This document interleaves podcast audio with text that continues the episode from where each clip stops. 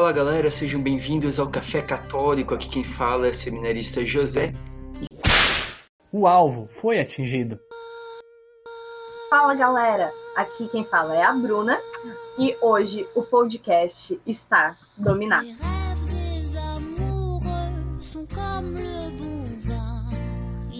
Comigo tenho Marci. Fala galera, eu só vou conferir se o nosso prisioneiro tá bem alimentado, eu já volto aí. E a nossa convidada especial, nossa menina prodígio, Ana Paula. Oi! então, é isso, gente. É, hoje nós vamos fazer um episódio especial somente com mulheres, falando sobre mulheres que viveram sua santidade, viveram a virtude cristã católica sem deixar de ser mulher, que foram mulheres de verdade. Mulheres com M maiúsculo. Para quem só, para quem não não me conhece, eu sou a Marci. Na verdade, eu sou a Marciane, mas geralmente quando as pessoas me chamam por Marciane, elas estão brabas comigo. Então pode chamar só de Marci. Eu tenho 26 anos e se Deus quiser, eu vou ser uma boa professora de matemática. E o exemplo que eu trouxe hoje é que, assim, eu, eu fico com. Eu, meus olhos brilham quando eu penso nela. É, eu só não aprendi a falar o nome dela, tá? Porque é Kiara, eu acho que é Petrilho. É aquele nomezinho com dois L's. Aí eu acho que depende do idioma muda, mas eu acredito que seja Petrilho. Kiara Corbélia Petrilho, ela, ela faleceu muito jovem, né? Ela, tá, ela agora é serva de Deus. Ela faleceu em 2012. E por que que ela foi... O que que ela fez de tão exemplar assim? Ela foi mulher. Foi mãe. Com toda a dedicação que, que, que foi possível a ela. Ela casou em 2008 e quando ela e o esposo, né? O, o esposo dela se chama Henrico. Quando eles voltaram da, da lua de mel, ela descobriu que estava grávida. E aí eles foram, né, fazer, fazer ultrassonografia. E aí eles descobriram que a criança tem, teria anencefalia. Né? E querendo ou não, isso faz a gente pensar muito em casos bem. O dela já é recente, mas faz a gente pensar em casos recentes também, né?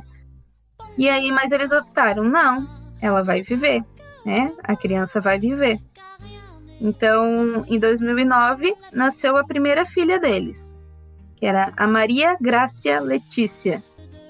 E ela sobreviveu por meia hora. Ela sobreviveu meia hora depois do parto. E eles seguiram a missão, né? Alguns meses depois, a Kiara engravidou de novo e do, do um menino, o David Giovanni. O David, ele tinha malformação é, e ele não tinha os membros inferiores. Então, o que, que eles fizeram? Deixaram a criança viver de novo. E só, só nisso, assim, você já vê ali uma, uma garra e um amor muito grande e uma missão muito grande dos dois. Né? E aí, então, em junho de 2010, David também nasce e falece logo em seguida. Então, eles até fizeram alguns, fizeram alguns exames.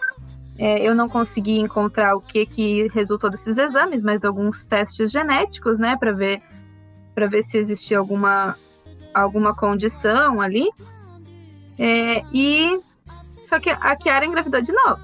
Só que no quinto, mês, no quinto mês desta gestação, a criança ela não tinha problema algum, mas ela foi diagnosticada com câncer na língua. E aí, e era um câncer bem agressivo. Tanto que depois, né, foi. Se a gente vê, a maioria das fotos que tem dela, ela tá com um tampão no olho porque foi porque se alastrou assim e ela teve, teve que fazer cirurgia no olho e tudo mais. É, e é, por ser um câncer agressivo, ela deveria se submeter com urgência as sessões de quimioterapia e todo o tratamento. Só que ela não fez isso. Por quê? Porque isso comprometeria a vida do bebê. Então, ela falou: não, eu vou. Vamos optar pela vida do bebê, enquanto o que for possível fazer para a vida dele, ela, ela faria. Então, o Francesco nasceu em março, em maio, não, cadê? Nossa, correção, o italiano é Francesco. Ah, tá, desculpa. Isso, essa pronúncia eu sei, é Francesco. Papa Francisco é Francesco, né? Então. É, justo. Então, assim, ela fez uma cirurgia do câncer durante a, a gravidez, em março de 2011. É, mas, né, para tentar é, amenizar a situação, né? E o Francesco nasceu em junho. Assim que ele, logo em seguida que ele nasceu, ela fez a segunda parte dessa operação, começou a quimioterapia e a radioterapia. Mas nesse ponto, o câncer já tinha se espalhado muito pelo organismo dela. E até eu, eu li, eu não lembro agora certo, o nome do, do, do diretor espiritual dela. Lembro que era um frei. E nos últimos dias dela, ele ia todos os dias visitá-la e para ela, para né, eles celebravam a, a Eucaristia, celebravam a missa na, lá onde ela estava. Era uma casa mesmo da, da família, um lugar mais retirado para ela descansar melhor. E ele fala, ele falava nesse relato que eu li as dores que eram visíveis e que ela sentia, né, as dores físicas, mas que ela continuou seguindo por causa do Francesco. E assim, eu fico eu fico estagnada toda vez que eu lembro e que eu penso. É, porque, lógico, cada um tem a, a sua cruz e a sua força e a sua história para seguir. Mas a força da Kiara é extremamente inspiradora, principalmente por ser um caso, né, não desmerecendo os casos antigos, obviamente, mas é gente como a gente, a gente da nossa época, do nosso tempo, né? A gente falou recentemente de Carla Cutis e agora tem Kiara também, né? Não, não só Kiara Petrilho, mas uma outra Kiara ali muito linda também, que eu acredito que vai ser comentado. E, e ele falava, o Frei, a paz que emanava no quarto dela, apesar das dores, a última vez que ela comungou. Era realmente como a esposa indo se encontrar com o esposo. Ela realmente, ela sabia para onde ela ia, ela sabia o que ia acontecer e ela estava absolutamente preparada. E então ela ela faleceu em junho de 2012.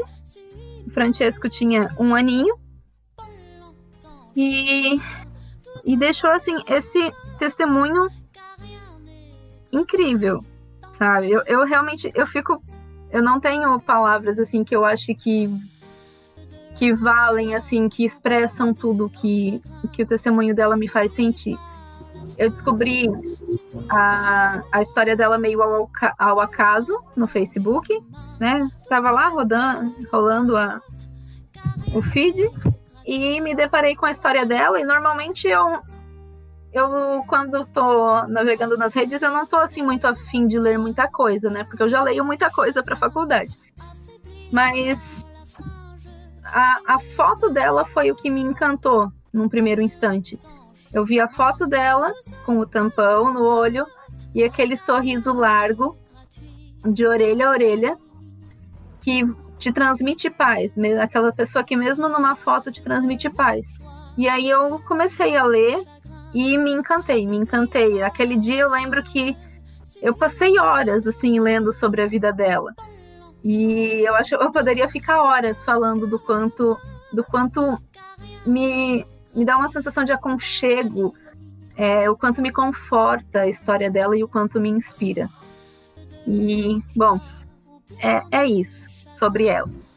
E mais um caso que eu quero comentar, mas sem muitos detalhes, é, porque é uma história bem mais pesada. É um caso da, de uma prima da minha mãe, que ela, ela foi assassinada por querer preservar a, a pureza, a pureza dela, né? É, tem todo um contexto, né? Toda, toda a situação. E tem, ela participava na época. Bom, a minha mãe tá com 64. E na época que essa prima dela faleceu, ela era criança. Mas não é um caso assim tão antigo, mas também não é tão novo. Então ela participava de uma congregação lá na cidade dela, é, queria se consagrar, queria dedicar a vida a Deus também, mas a vida dela foi ceifada. E, e aí, por que, que eu tô falando dela, né? Porque ela está em processo, eu não sei a, o nível de processo, eu não sei, na verdade, se já entraram com o processo ou se ainda estão reunindo documentação, mas para fazer o processo de, de canonização, de beatificação, canonização, todo o processo para ela também. Porque já existem graças alcançadas por intercessão dela, e, inclusive, o túmulo dela é, já tá, já não tem mais espaço, tem um monte de plaquinha ali de graça alcançada. E também me inspira, de certa forma, né? de certa não, me inspira mesmo, é, por ser um caso tão próximo, né? Porque a gente sempre está acostumado, ah, mesmo que, que, nem o da Kiara é, é da nossa época, mas a gente tem tanto costume de pensar, ah, mas fulano é longe, não sei o quê, e não tem como acontecer por aqui, ou comigo, ou ninguém que eu conheço. Então, é um caso muito próximo, é um caso que tá aí quase ligado no sangue aqui, então, que também me motiva bastante. E passo a palavra. É, antes da gente né, continuar comentando de outras, então vamos né, sobre a história dessas duas mulheres, né? A Chiara Petrilho, a venerável Chiara, né? ela traz isso para mim, pelo menos, né? A minha visão é de como ir contra a corrente do mundo atual, né? Porque tudo Sim. é de qualquer coisa. É, ah, gosta, é, o importante é a vida da mulher, tem que ser preservada a vida da mulher. Não que não deva ser preservada, gente, veja bem, né? Claro que tem que ser. As duas vidas são importantes. Exato, não é salvar uma, é salvar as duas. É, então tem que se fazer ao máximo. Mas eu vejo, eu estou agora noivo, nesse processo de preparo para o matrimônio. Cara, tem noção de o quão importante é Deus deixar você gerar uma alma. A gente geralmente pensa em vida, mas a gente está gerando uma alma a mulher tem esse poder, esse dom, esse poder biológico de conceber e dar à luz a uma alma. E nós somos responsáveis por isso. E quando a gente casa, quando a gente dá um sim perante Deus, olha a decisão, o cuidado que a gente tem que tomar, a coragem que tem que ser. Então a Kiara mostra isso, de que tem que ser corajoso. Se Deus colocou ali, tem um propósito a sua. Eu vou colocar prima, né, Márcio? Porque é prima segundo grau. É mais né? fácil de falar. é, a sua parenta. Como que é o nome dela, você sabe? É Maria Amida Cummers. Então, a, a Maria, ela dá o exemplo da gente lutar pelo que a gente acredita. Pelo que a gente. Ser firme, uma determinada determinação. Né? Então, não é fácil. Não vou aqui ser né? Cara, ai não, porque nós temos que dar a vida por Jesus. Sim, nós temos, mas eu não posso dizer que eu teria a coragem que ela teve. A Sim. Kiara que a Maria teve. Então, eu não consigo dizer isso. Eu me questiono muito, assim, eu fico, gente, será que eu conseguiria fazer a mesma coisa?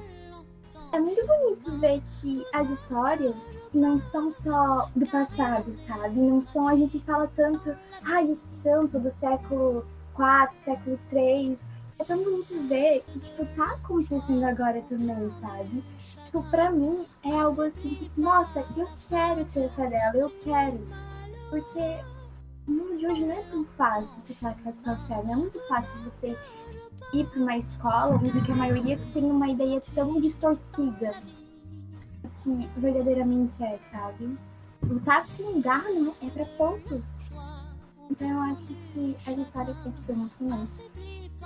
É um grande, são grandes exemplos. Sim, e da Lina Damasio, segundo grau, mostra que uma história muito bonita, porque hoje não tá difícil não ser mulher de pessoas difíceis, não tá difícil eu conseguir.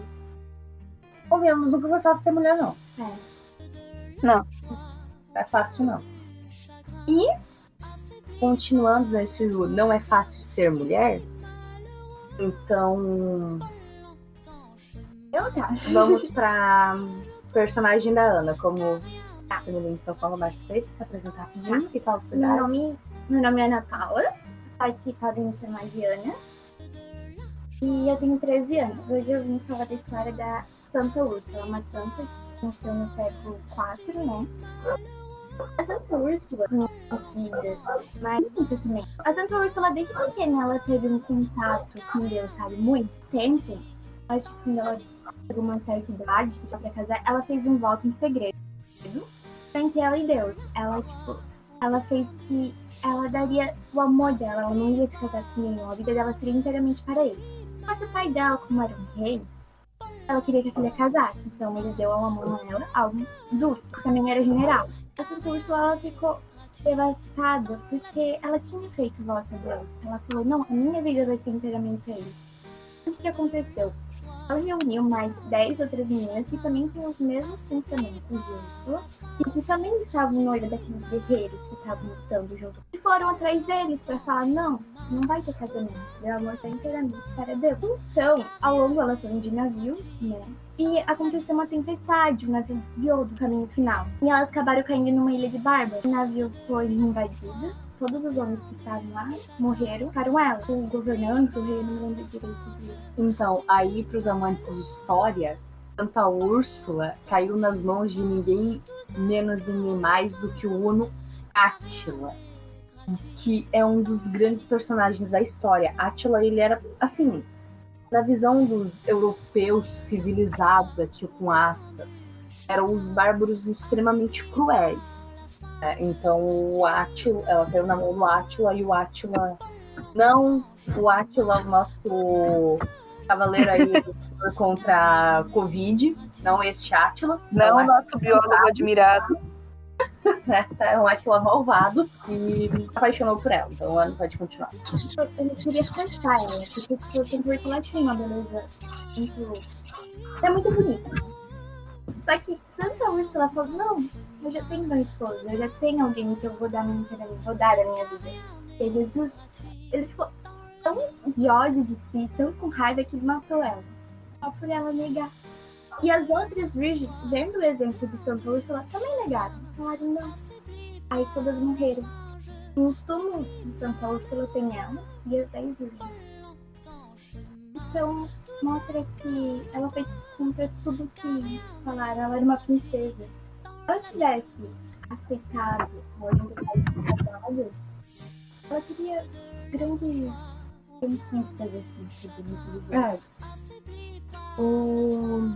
Até colocando sobre Santa Úrsula, complementando, né? Ela não é que ela negou a vontade do pai dela, ela não foi desobediente, porque isso é importante é, frisar.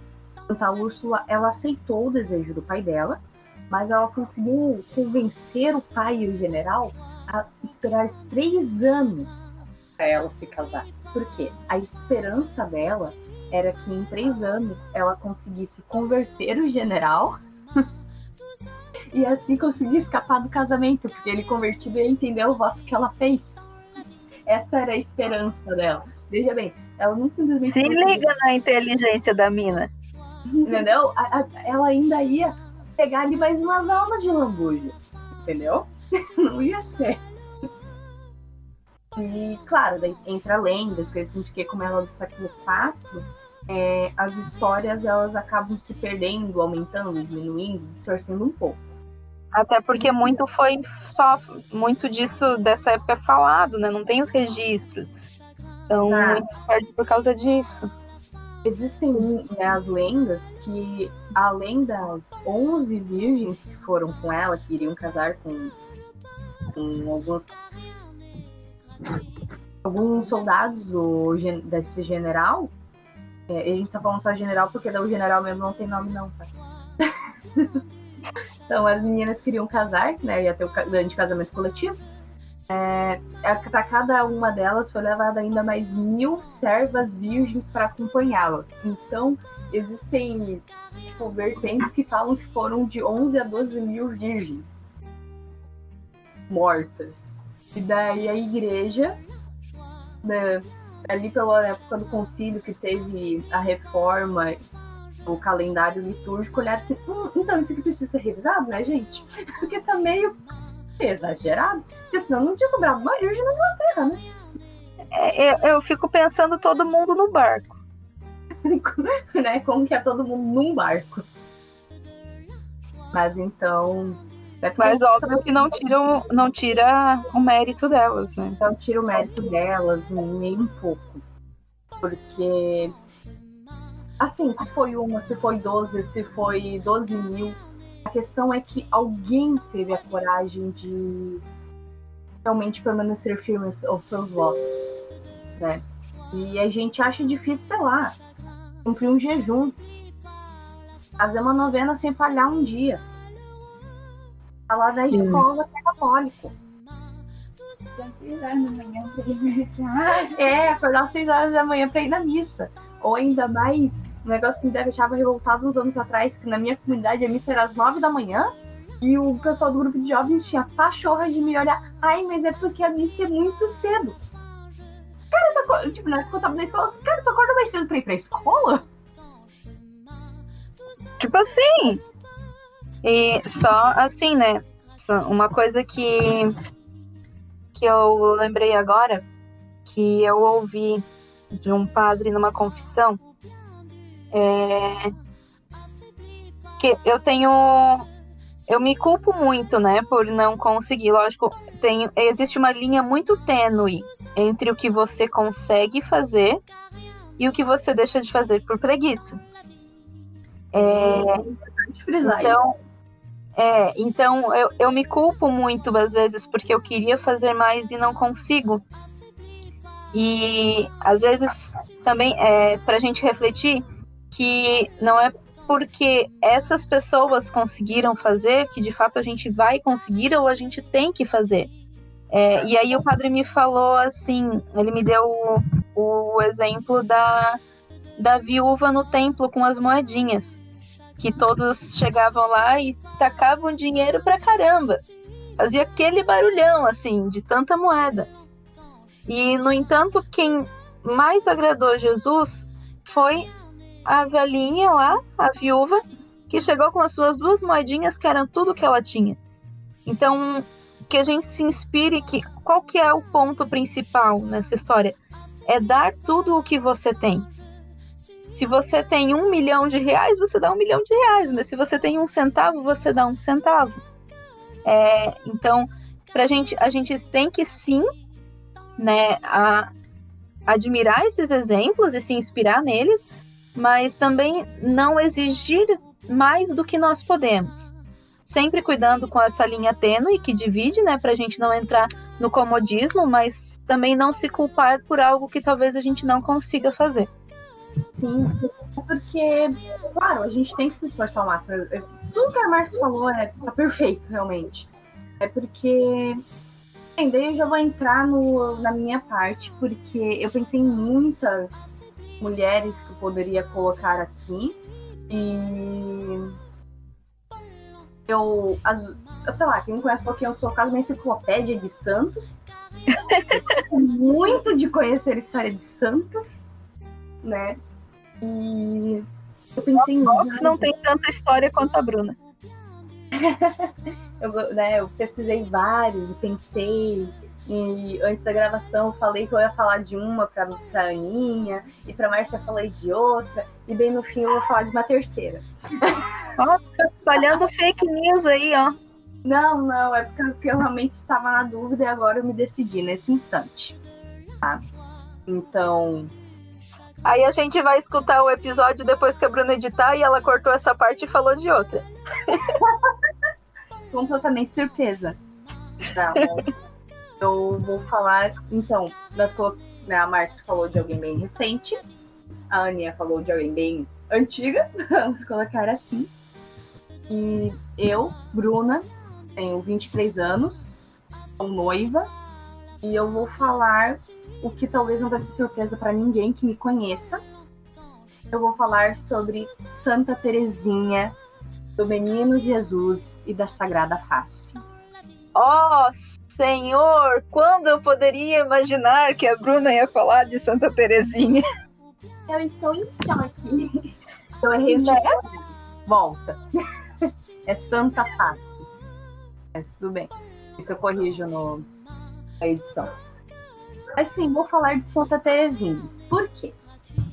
É, ela foi muito importante para para minha construção pessoal, tanto na religio, né, na vida religiosa quanto civil, vamos colocar assim, né? Porque não que a gente viva duas vidas, tipo, fingindo né? Duas, duas coisas paralelas, mas são, são atitudes que se mesclam, mas são vividas de formas diferentes, entre aspas.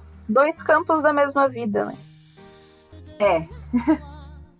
É, eu tinha. Santa Terezinha, ela viveu no século XIX, então ela é ainda recente, né? E ela, muito jovem, ela decidiu que ela queria ser carmelita, né? E ela sempre se referia a ela como uma florzinha de Jesus. Por que eu escolhi Santa Teresinha? Não é pela, pelos escritos incríveis dela, não é por ela ser doutora da igreja. Eu escolhi falar dela por um detalhe que fez eu me identificar com ela no começo. Ela é baixinha. Não. Ah. Ela era mimada. Ela era uma menininha. Quem já leu História de uma Alma e que não leu, sério, leia. É um tratado espiritual muito bom. Mas quem for ler no começo vai estranhar porque é o diário de uma menina. Como diria Carla Kutz, Beato Carla Kutz, diário é coisa de menininha. E Santa Terezinha cumpria isso, realmente, esse estereótipo. Porque ela colocava o, o- o primeiro manuscrito dela. Deixa eu até pegar aqui rapidinho, só pra ler bem certinho como que tá o livro. Então, está. O primeiro, a primeira parte do livro História de uma Alma, a autobiografia dela, começa assim, o, prime- o primeiro manuscrito. História primaveril de uma florinha branca escrita por ela mesma e dedicada à reverenda Madre Inês de Jesus. Uma florinha branca. Ela se coloca como uma, uma coisinha, assim, é muito delicadinha. E mostrando que para você ser santa e ser um mulherão, não precisa deixar de ter essa delicadeza. Porque hoje coloca muito como se fosse errado a gente ser delicado. Ou fazendo um paralelo que você precisa ser delicada para ser mulher, porque daí a gente tem Santa Teresa d'Ávila aqui. Né? Dois paralelos de Terezas. Mas Santa Terezinha, ela entrou no Carmelo aos 15 anos, muito jovem, quebrou as regras da época, né, com autorização, obviamente, do, do Papa e do Bispo, né? Ela entrou aos 15 anos, na época só poderia entrar aos 21 anos no Carmelo. Na verdade, o Carmelo descalço até hoje, essa é a regra, tá? Mas ela entrou com 15. As irmãs ficavam brabas com ela, as irmãs do convento, no caso, né? As irmãs de sangue. Ficavam brabas porque Terezinha era mimada a tal ponto que ela não sabia pentear o próprio cabelo sozinha. Porque ela sempre teve alguém para cuidar dela. Caraca, essa parte eu não sabia. Nem eu. Eu sabia que ela era mimada, mas não sabia que era nesse nível. Tem a, o fato dela criança que ela fica braba com a empregada porque ela quer que a empregada pegue alguma sei lá, não lembro o que ela quer que a empregada pegue, mas que tá em cima da estante. Estante, guarda-roupa, é assim, tá, tá longe, da, né? Ela é muito pequenininha e dela, é criança, né? E ela pede, e a empregada, não, tô ocupada. Depois eu pego. E dela assim, por que você tão grande não, não quer me ajudar em algo que eu não consigo?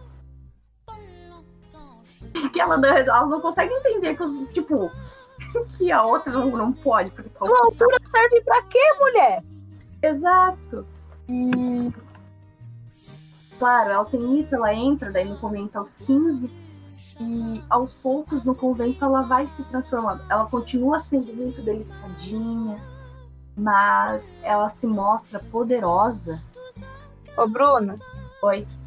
Tu consegue pensar em alguém que a gente conhece que é bem delicadinha também? Que também é um prodígio espiritual? É. Não, nosso pequeno prodígio, como eu falei no podcast no comecinho, né?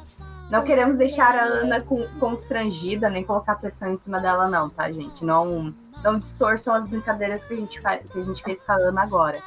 Né? Mas a, a gente, gente faz porque a gente, porque a gente tem essa liberdade. Isso. Mas se um dia ela se incomodar pedir para parar, a gente para. Ela está longe de ser santa, tá? Quem convive com ela, a gente sabe que ela é cheia dos, dos defeitos. Como um ser humano normal. Agora você já tem que falar. Fala o que ah, quiser, quer se defender. Você tem o direito de defesa. Ela, ela, é tão, ela é tão delicadinha que eu tô o episódio inteiro falando, Ana, fala mais alto. Porque a voz dela é assim, ó. É a primeira vez que eu tô gravando também. Ai, é, eu tenho, tipo, eu, era, eu também sou devota muito assim, delicadinha, até porque é, com 11 anos ou 10, é, eu ser freira, ainda tenho essa dúvida, porque eu via elas, nossa, como elas conseguem, como elas conseguem, era a única pergunta que eu tinha. Aí eu olhava, eu quero ser igual a ela. Eu quero, eu chorava, mãe, eu quero, eu quero, mãe. Uma vez eu tava servindo, aí acabou a missa e eu comecei a chorar. Porque a minha mãe falava, não, tu é muito nova, espera um pouco, se aquieta. Aí na missa eu comecei a chorar no final.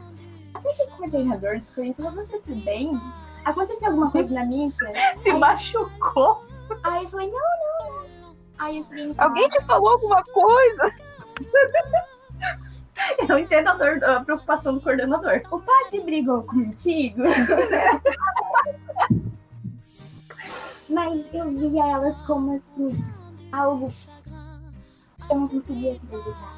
Porque a minha família, ela não foi criada na igreja. Minha mãe trabalhava direto, então a gente não teve contato muito. Só que de repente eu comecei a fazer questão atrás e eu falei, nossa, esse Deus que eu tô conhecendo é algo que eu nunca imaginei. Então eu falei, eu quero ser mais próxima dele. Então eu comecei na catequese, eu enchia de perguntar a catequista, tipo, enchia, enchia, enchia, enchia. Até que ela Acho... Como era? Todos que conhecem a Ana pessoalmente já passaram por esse desespero. Aí a catequista, até, teve um dia que ela falou, Ana, deixa os outros falarem. Essa parte eu me identifico, né? Então, gente, pra quem não sabe, a Ana, a, ela tinha uma época que ela aparecia com um caderninho. Aí todas as dúvidas que ela tinha durante a semana, ela aparecia com o caderninho e per perguntava para as pessoas. E só que são dúvidas, não são dúvidas assim muito simples de responder. É porque assim, na verdade, as dúvidas elas não são nada extraordinárias as dúvidas.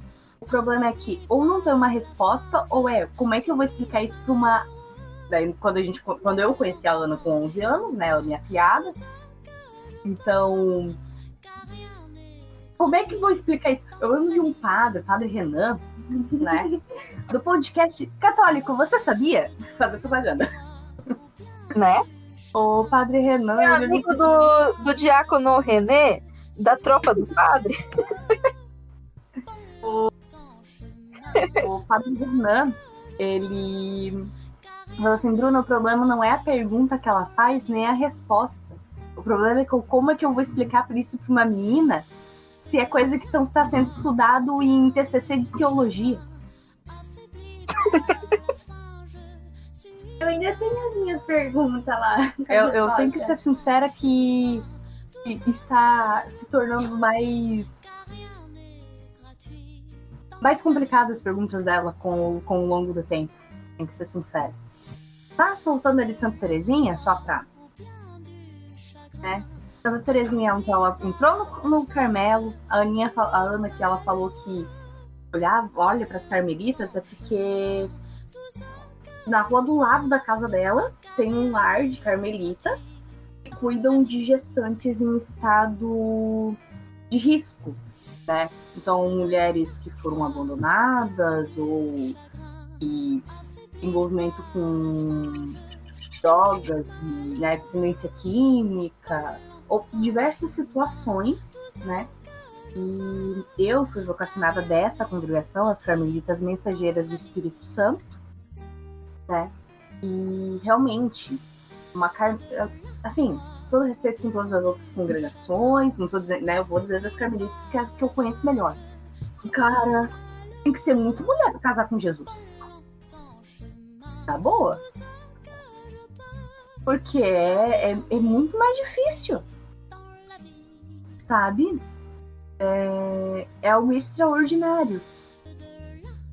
E Santa Teresinha ela foi com essa meiguice dela, a delicadeza dela, né? A teimosia.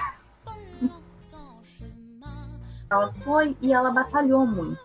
E quando ela estava dentro do convento, tudo, ela morreu muito jovem, ela morreu aos 23 anos, de, tuber de tuberculose. E enquanto ela estava ainda a doença, a madre mandou ela ir para assim, questão de obediência que eles têm dentro de uma congregação, mandou ela ir caminhar um pouquinho no sol. Ela precisava pegar um pouco de sol. Ela foi com muita dor e ficou caminhando mais do que a madre mandou. E daí a madre disse, mas você tá com dor, por que, que você ainda tá caminhando? Eu caminho por um missionário que não possa caminhar. É por isso que ela é padroeira das missões, mesmo sem ter feito uma missão. Nessa missão fora do convento que eu digo. Ela... Missão como a gente está acostumado a, a referir. Sim. Ela foi muito forte, ela lutou contra essa doença que é horrível, tuberculose é muito pesado. Graças a Deus hoje tem tratamento, né? Graças. né? Fez a Ana passar um trauminha já. Quer contar a sua experiência, com Que eu tive tuberculose, tá, gente? Aqui, do nada a Brina comentou: Ah, eu tive. E eu fiquei: A mesma vez que Santa Terezinha morreu, ela falou assim: Então tu vai morrer?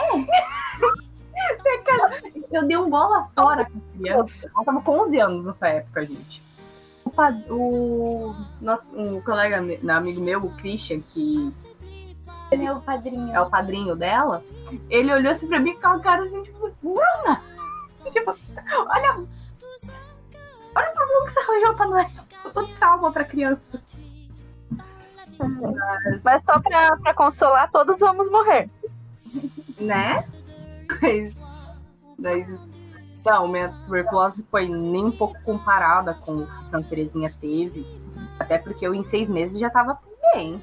Não tenho. Foi bem um tratamento fácil, vamos ser bem realista. Mas ela lutou muito e ela foi uma perfeita esposa de Cristo, uma mulher de verdade.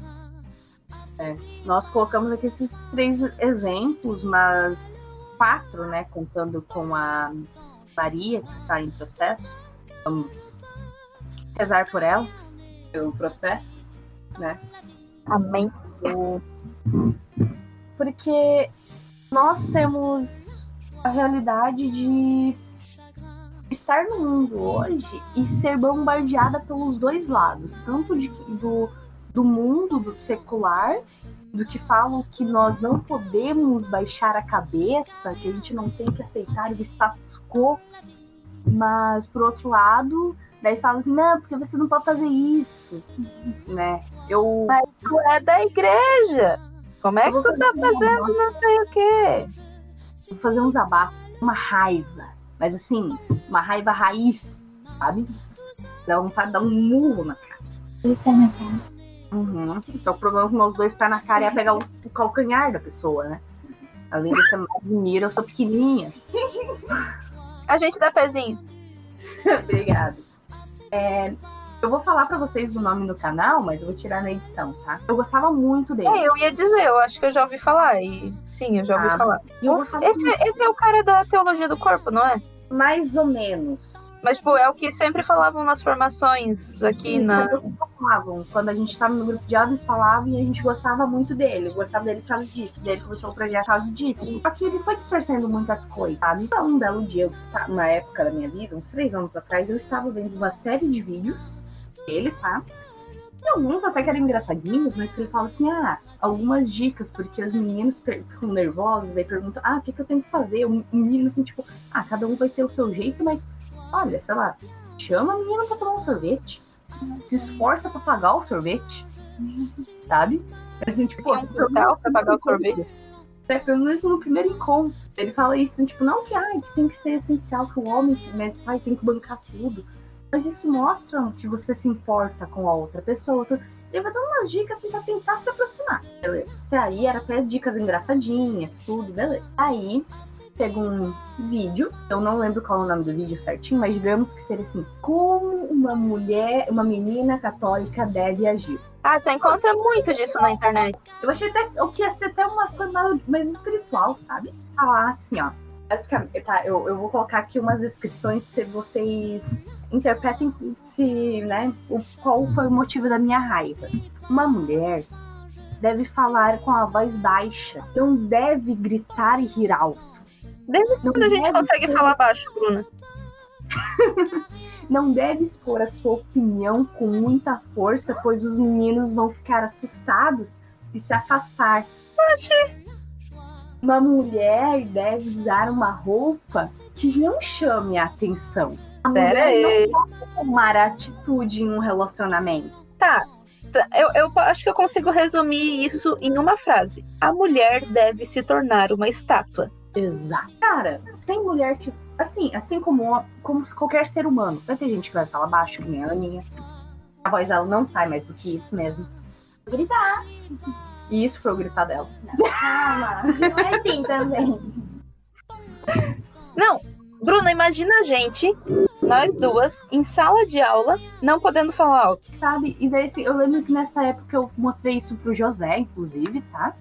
E daí, pra não acharem assim, nossa, porque a gente tirou o José do programa, porque o José é machista, porque o José não sei o quê, porque. Não, eu sou a irmã mais nova do José. O José, ele. Eu mostrei, eu falei isso pra ele, isso muito bravo. E ele ficou bravo. Ele disse, tipo, isso é ridículo! Onde já se viu? Não faz sentido! Porque é uma distorção, porque se torna uma caricatura do que é ser mulher. Nós colocamos exemplos de vidas diferentes, mas que têm o mesmo propósito em comum. É o quê? Dar a vida por Jesus. Até a gente pode aproveitar esse momento para reforçar. Esses são três exemplos, né, que aparecem um pouco mais na história. É, mas quantas e quantas mulheres foram extraordinárias na sua simplicidade? For olhar as atitudes que, que é necessário ter no dia a dia, sabe? Eu acho que assim, ó, muita gente confunde simplicidade com desleixo. Por exemplo, Você uma coisa que eu demorei muito, isso é um, um pensamento pessoal, tá? Os ouvintes, assim. Eu, por muito tempo, eu tive medo de me arrumar. Eu não me arrumava. Então, eu usava roupas muito largas. Veja bem, a questão não é usar roupa justa. Tem que ser uma roupa que realmente ca- que seja do seu tamanho, caramba. Entendeu? Minimamente. Assim, Não, gente, pra quem não sabe, a Bruna era um travesseiro com uma fronha muito larga. É que assim, gente, eu vou me descrever rapidinho. Eu tenho 1,55m de altura tá? e 50 quilos. Então, e eu calço, eu calço número 33. E uma aliança 13. É tudo pequenininho. Só o tamanho da minha cabeça, que é grande, que o meu, meu chapéu é, é 48.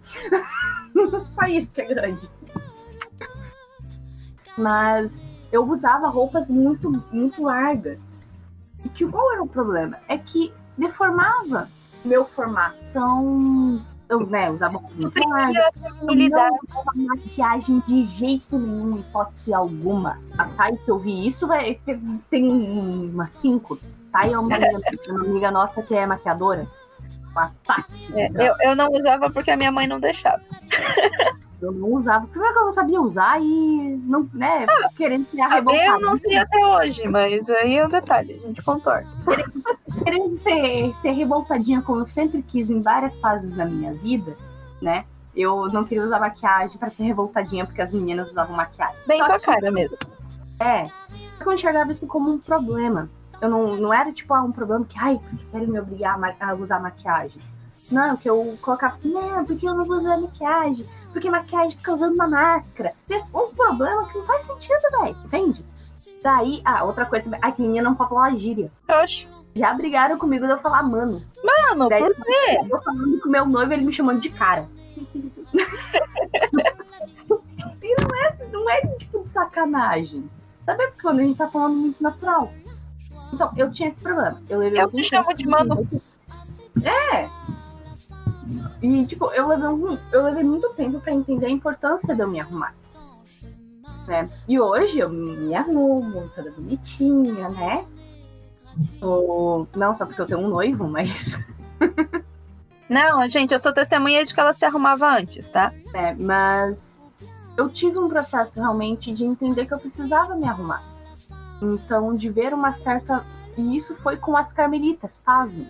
Mulheres que não podem usar maquiagem, mulheres que raramente podem usar perfumes. De gente que. O que eu conheço de gente que, ah, porque não sei o quê, porque não é obrigado, porque faz quem quer. Porque... Mas é realmente, é realmente, o, você não é obrigado. Mas é importante ter um mínimo de vaidade. A mulher se cuidar e ser vaidosa é da feminilidade. Eu consigo imaginar Nossa Senhora, se fosse hoje. Nossa Senhora usaria um batomzinho, entende? Ah, talvez um nude, pra, mas, mas usaria. Isso, não precisa um vermelhão, sabe? Mas ela usa um brilhinho, quem sabe? Uma manteiga de cacau pra manter hidratado. Entende? Um perfume. Ela, pô, ela vem com cheiro de rosa, gente. A mulher vem toda perfumada quando vem falar com alguém. Então, se ela é o maior exemplo, se ela é o exemplo das mulheres que nós falamos, a gente tem que né, fazer isso. E daí eu coloco isso é, para tanto para mulher, menina que pensa em casar, menina que quer viver a vida de celibatária, é, qualquer questão, você precisa. Até colocando aqui um, aí, questão de cultura pop, tá? citando um filme que eu gosto muito, que é O Diabo Veste Prada, é o momento que a Miranda, né, que é a vilã do filme, fala para Andy é porque você vai no seu guarda-roupa, pega esse suéter sem pensar, porque você acha que é inteligente demais para se preocupar em se arrumar. Porque às vezes é isso que a gente tem. Essa atitude, a gente pensa, ah não, eu não vou me arrumar porque eu, eu não preciso as pessoas olhem como eu estou arrumada. Mas isso é um cuidado com você, com o tempo que Deus te deu. Assim como você vai cuidar do seu lado espiritual. Quem for pesquisar Cara Petrilho, quem for pesquisar Santa Úrsula, quem for pesquisar Santa Terezinha, elas eram. Daí a sua, a sua prima, acho que não tem imagem, né? Tem a única foto tem? em preto e branco. Mas tem. Então, elas eram bem arrumadas dentro das suas vidas, dentro do que lhe era permitido e acessível. Então, isso eu acho importante. É... Vocês querem falar de mais alguma coisa? Eu acho só pra gente reforçar, né? É, não é reforçar a palavra. Está. Eu só queria dizer, assim, né? Que a gente não falou sobre o maior exemplo do que é ser mulher, o maior exemplo de mulher que a gente tem, que é nossa mãe, nossa mãezinha do céu, porque, gente, ela merece um programa só para ela. Sim. Ela merece um programa todo para ela. Então a gente vai sim ter um dia para falar dela. Tá? A gente merece vai... mais que um episódio somente, né? Sim. Um podcast inteiro só com temática mariana. Sim! é que não é um podcast de perguntas, daí ela ficou constrangida. A gente tá aqui falando como mulher, mulher já mais um pouquinho adulta. A, Aninha vai, a Ana vai falar como, como menina, como é ser menina no século XXI. O que eu posso dizer é que o meu estilo, é cada menina tem seu estilo, né? Cada uma pessoa se sente confortável com um estilo de roupa. Tipo, minha irmã, ela prezava muito por saia. Uma vez eu fiz a saia longa, eu quase caí de cara no chão na lanchonete eu tinha saído da mesa, não fui comer, a minha saia enroscou na cadeira. eu levantei com tudo, a cadeira caiu, quase que eu junto. Então eu opto por usar calça. pra mim também é mais confortável, essas coisas. Mas, tipo, essa vaidade que a gente tem pra gente, não é só pra gente também, é pra Deus. Sim. Deus gosta de ver a gente bem, gosta de ver a gente feliz.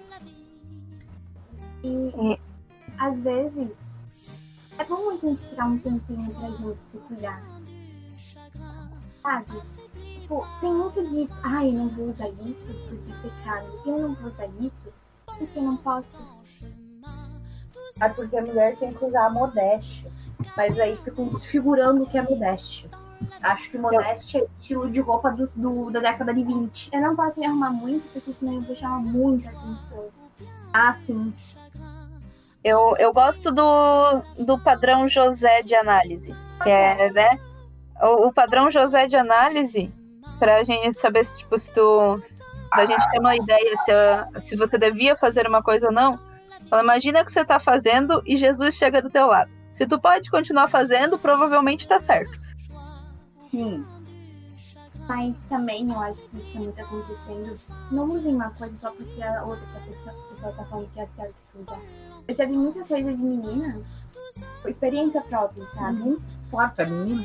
É, tipo, sei lá, mas que aconteceram um pouco de mim mesmo. Uhum. A Luz usava, tipo, uma roupa assim, uma calça. Teve uma pessoa, eu não vou comentar o nome show, mas assim, ela, olha, não pode vir com isso na missa, não. Tá? Tem que usar saia. Aí eu até sei quem falou. Aí eu fiquei, vou continuar usando minha calça. Cara, é porque isso, eu vou até citar o vídeo que eu vi esse tempo atrás de um padre falando sobre modéstia.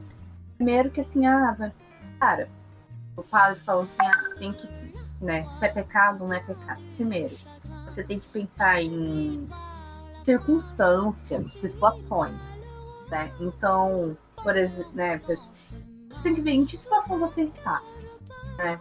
Ah, eu vou na missa. Claro, tem uma certa conduta que você precisa ter na missa. Inclusive os homens, não é só as mulheres, não, tá? Tem que ter um pouquinho de noção do que você tá usando.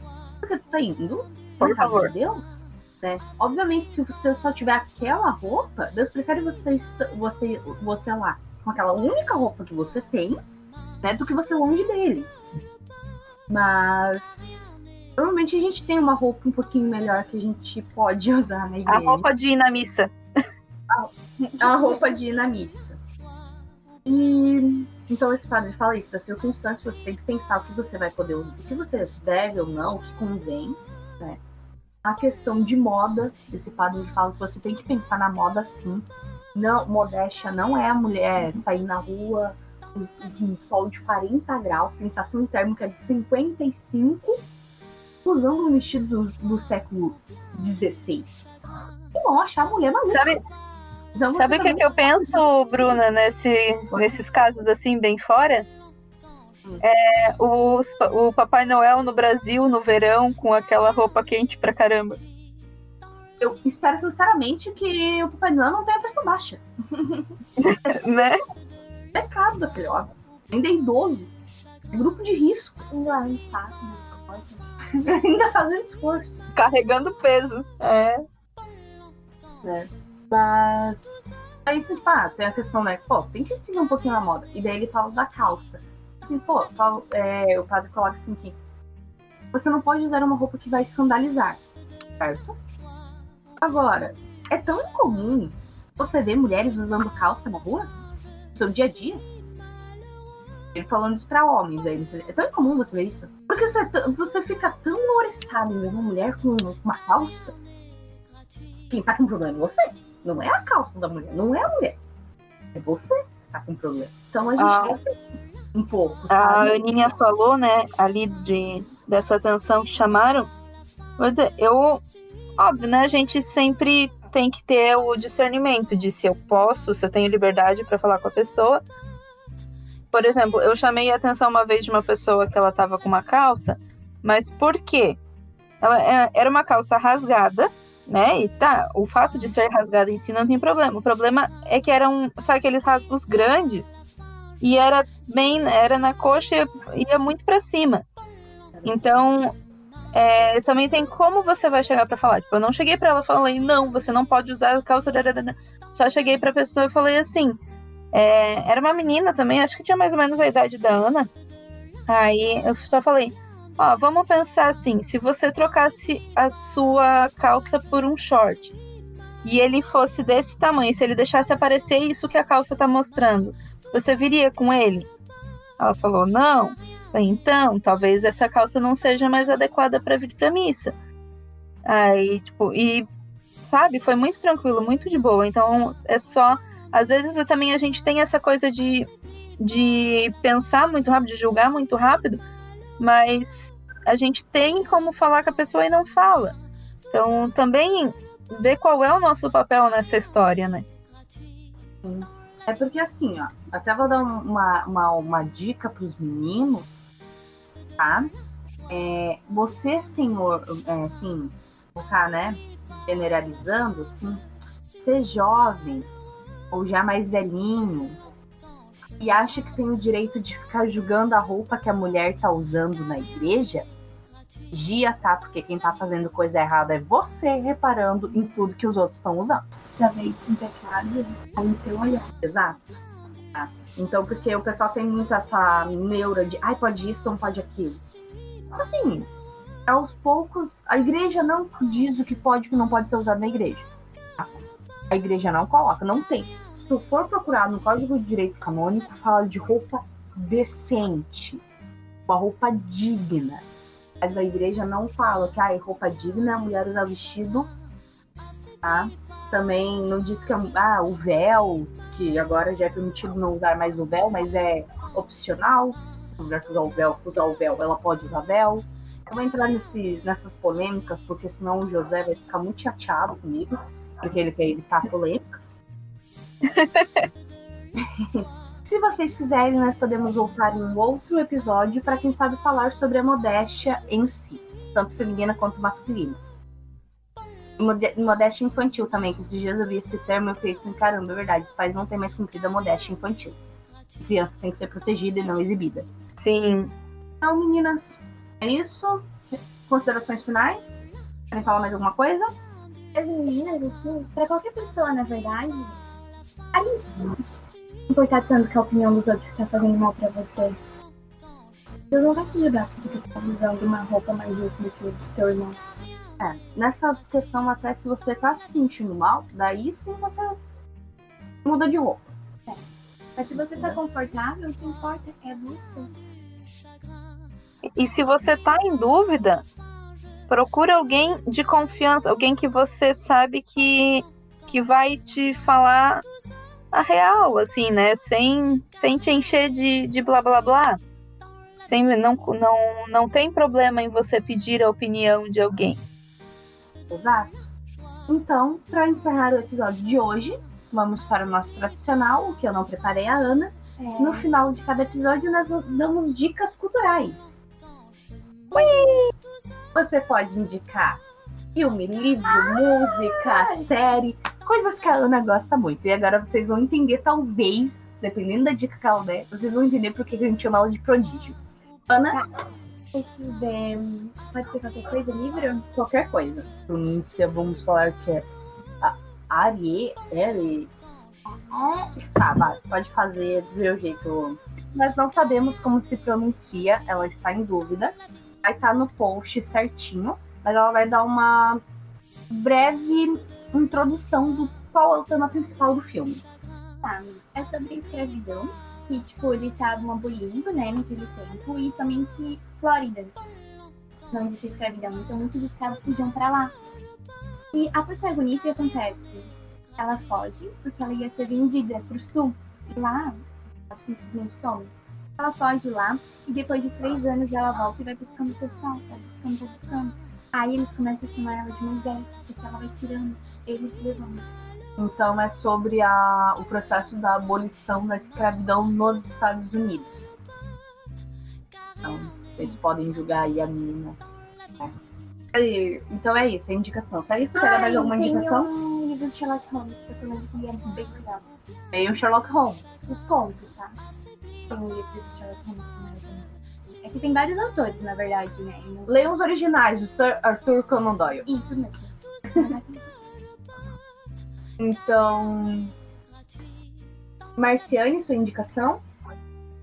Minha indicação, o livro 25 Minutos, que fala da vida da outra Kiara, Kiara Lucci. É, é, Beata Kiara Lucci. É que eu tenho mania, às vezes eu, tô, eu fico pensando, assim, viajando nas ideias, conversando com, com o pessoal lá de cima, e aí eu chamo eles direto pelo nome e eu esqueço de...